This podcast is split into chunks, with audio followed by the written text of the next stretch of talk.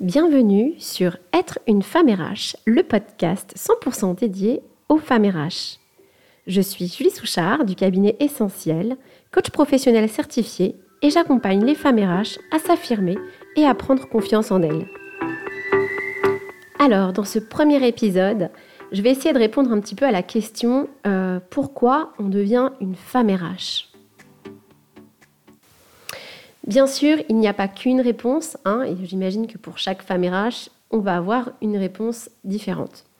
Mais dans le cadre de mon activité de coach, hein, dans laquelle j'accompagne les femmes RH, il y a quand même quelque chose qui revient extrêmement souvent, voire quasiment à chaque fois, quand je leur demande pourquoi elles, euh, elles ont commencé à travailler dans les ressources humaines, j'ai toujours cette même réponse qui est euh, vouloir aider les autres. Alors, je vais euh, vous partager un petit peu aussi mon expérience parce que j'ai travaillé pendant une quinzaine d'années dans les ressources humaines. Alors, d'abord, euh, il se trouve que je suis arrivée dans les ressources humaines un peu par hasard. Alors, je ne suis pas restée euh, par hasard, mais en tout cas, j'y suis arrivée par hasard. Je ne sais pas si le hasard existe, mais en tout cas, à ce moment-là, je n'ai pas eu l'impression de faire un choix conscient. Euh, moi, à la base, je voulais travailler dans le domaine sanitaire et social. Euh, donc, euh, voilà, vouloir aider les gens. On y est. et donc, pour cela, j'ai fait un, bac technologique. alors, ça ne doit plus exister maintenant, mais à l'époque, ça s'appelait un bac sciences médico-sociales. Et après, je voulais enchaîner avec un, BTS économie sociale et familiale. mais ma, ma timidité à l'époque, qui était très très forte, a été interprété comme finalement un manque de motivation. Et du coup, euh, bah, mon professeur principal à l'époque, là au lycée, euh, m'avait mis euh, en gros une mention sur mon dossier, mention favorable, au lieu de, très favorable au vu des résultats que je pouvais avoir. Bref, j'en ai, tiré une belle leçon. Tout ça pour vous dire qu'après, du coup, j'ai fait une première année en administration économique et sociale en me disant oui, il y a social dans, dedans, donc je vais faire ça en attendant, de retenter ma chance sur le BTS. Mais euh, au cours de, cette première année de fac, euh, bah, j'ai découvert le droit et j'ai eu un petit coup de foudre. Donc je me suis retrouvée euh, donc, en fac de droit l'année suivante.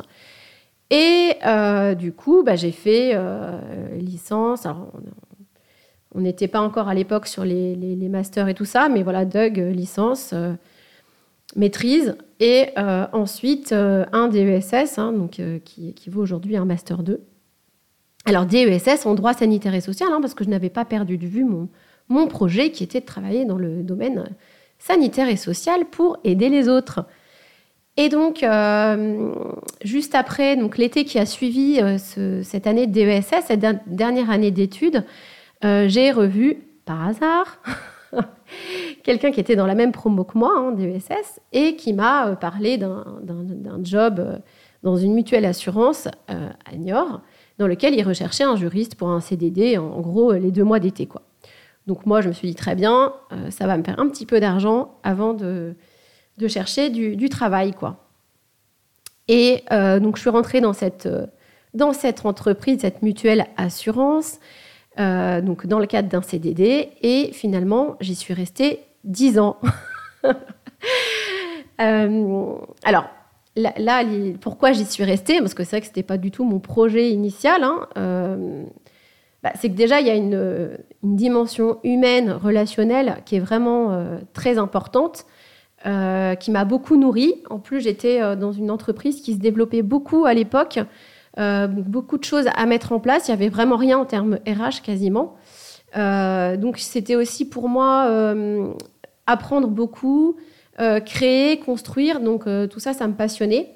Et être en relation avec plein de personnes différentes, que ce soit les dirigeants, les, les, salariés, les instances représentatives du, du, personnel. Enfin bref, pour moi, c'était assez excitant. j'ai changé de poste beaucoup, hein, parce que j'ai fait chargée de relations sociales, euh, responsable formation. Euh, après, j'étais un peu responsable développement RH et j'ai terminé dans cette société par le, poste de, euh, de, DRH adjointe. Donc voilà, après, j'ai démissionné pour suivre mon conjoint à l'époque et, et, du coup aller sur Tours. Et donc j'ai continué dans les ressources humaines. Hein, toujours, j'ai maintenu finalement ce projet-là parce que ça me nourrissait suffisamment. Et donc ensuite, donc j'ai occupé un poste de RRH et j'ai vite évolué vers un poste de directrice développement RH. Et ça commençait quand même de plus en plus à me frustrer parce qu'en fait, plus on monte dans les échelons, finalement, euh, moins on est en contact avec les collaborateurs ou avec les personnes. On est beaucoup dans la mise en place de politiques, euh, d'indicateurs, dans l'évaluation, etc. Bon, même si c'était intéressant, hein, les sujets que, que, j'avais, donc sur le développement RH, je commençais à sentir de plus en plus euh, une certaine frustration. Alors j'essayais de pallier ça en mettant en place euh, un webinar euh, pour, pour les managers, euh, des choses comme ça. Mais bon, voilà, ça ne me suffisait pas. J'ai voulu du coup me, former au coaching en me disant que ça allait pouvoir m'aider pour accompagner les collaborateurs dans le cadre de leur carrière. donc j'ai eu la chance d'avoir une entreprise qui m'a financé cette formation et j'ai pu commencer à coacher des personnes dans mon entreprise. Et là, ça a été un petit peu une révélation parce que en sortant de ces séances de coaching, euh, je me sentais complètement euh, nourrie. Et euh, alors que quand je rentrais chez moi le, soir, j'avais vraiment cette sensation de vide. ouais, d'être vraiment épuisée, mais, mais mentalement, hein, finalement, plus que, physiquement, même si la charge de travail était importante. Et finalement, c'est là où j'ai commencé à comprendre bah, que ce, travail que je faisais depuis très longtemps, euh, ne me faisait plus vibrer. Et euh, vraiment, ce qui me plaisait le plus, finalement, c'était le côté euh, accompagner mais, les personnes, mais individuellement, et pas forcément être dans la mise en place de, de politique RH. Donc c'est pour ça que j'ai pris la décision, du coup, de, de, me lancer, de me lancer coach professionnel, et puis voilà, de, vouloir accompagner les femmes RH pourquoi j'évoque ce sujet hein, euh, L'idée, c'est pas forcément de parler que de moi. C'est que finalement, euh, toutes les personnes, les femmes RH que j'accompagne euh, en coaching, viennent souvent avec un peu cette usure, hein, cette frustration. Et, à chaque fois, je leur demande hein, pourquoi, vous, avez, pourquoi vous avez décidé de travailler dans les ressources humaines et pourquoi vous, continuez de travailler dans les ressources humaines? Qu'est-ce qui vous plaît? À chaque fois, j'ai cette même réponse. Vouloir aider les autres. Sauf que finalement, moi, je me pose une question. Est-ce que euh, quand on travaille dans les ressources humaines, c'est vraiment ce qu'on attend de nous? Euh, Je ne suis pas sûre. Alors, ça ne veut pas dire, bien sûr, qu'on ne peut pas avoir euh, des valeurs et essayer, bien sûr, d'avoir en objectif le bien-être des, collaborateurs, en essayant de le concilier avec la stratégie de l'entreprise. On est d'accord, mais vouloir aider les autres, c'est souvent une notion euh, qui est lié à l'individu, hein, euh, dans la relation individuelle avec l'autre. Alors moi, j'avoue qu'il euh, y avait une partie de mon job dans lequel qui me nourrissait beaucoup là-dedans, c'était le management, parce que là, pour le coup, on accompagne les collaborateurs individuellement d'abord, collectivement ensuite, mais d'abord individuellement. Et donc ça, bien sûr, ça, pouvait me nourrir. Mais ce que je veux dire dans, dans, ce podcast, que je voudrais partager, c'est ce questionnement finalement, est-ce qu'on ne vient pas pour une mauvaise raison dans les, dans les ressources humaines? Parce qu'on se rend bien compte, hein, quand on regarde les statistiques ou autres, que c'est un, travail euh, qui est quand même beaucoup, hein, peu importe les postes, hein, euh, qui comporte beaucoup, beaucoup d'administratifs, euh, de process, etc. Et c'est vrai que la plupart des femmes RH, des, hommes aussi, j'imagine, je ne sais pas, viennent souvent pour l'humain, Hein, le côté humain, euh, relationnel. Alors, il y a le volet relationnel, ça c'est sûr, il y est hein, quand on travaille dans les ressources humaines. Euh, mais souvent, il y a le côté vouloir aider, et on ne l'a pas finalement. Euh, ce volet-là, ou, très peu. Hein. on va même être amené parfois à, à mettre en place des choses sur lesquelles on n'est pas forcément en accord et euh, sur lesquels justement on ne va pas se sentir aligné. Hein. Euh, je pense que certainement que ça vous parle et que ça fait écho à, certaines situations que vous avez pu vivre.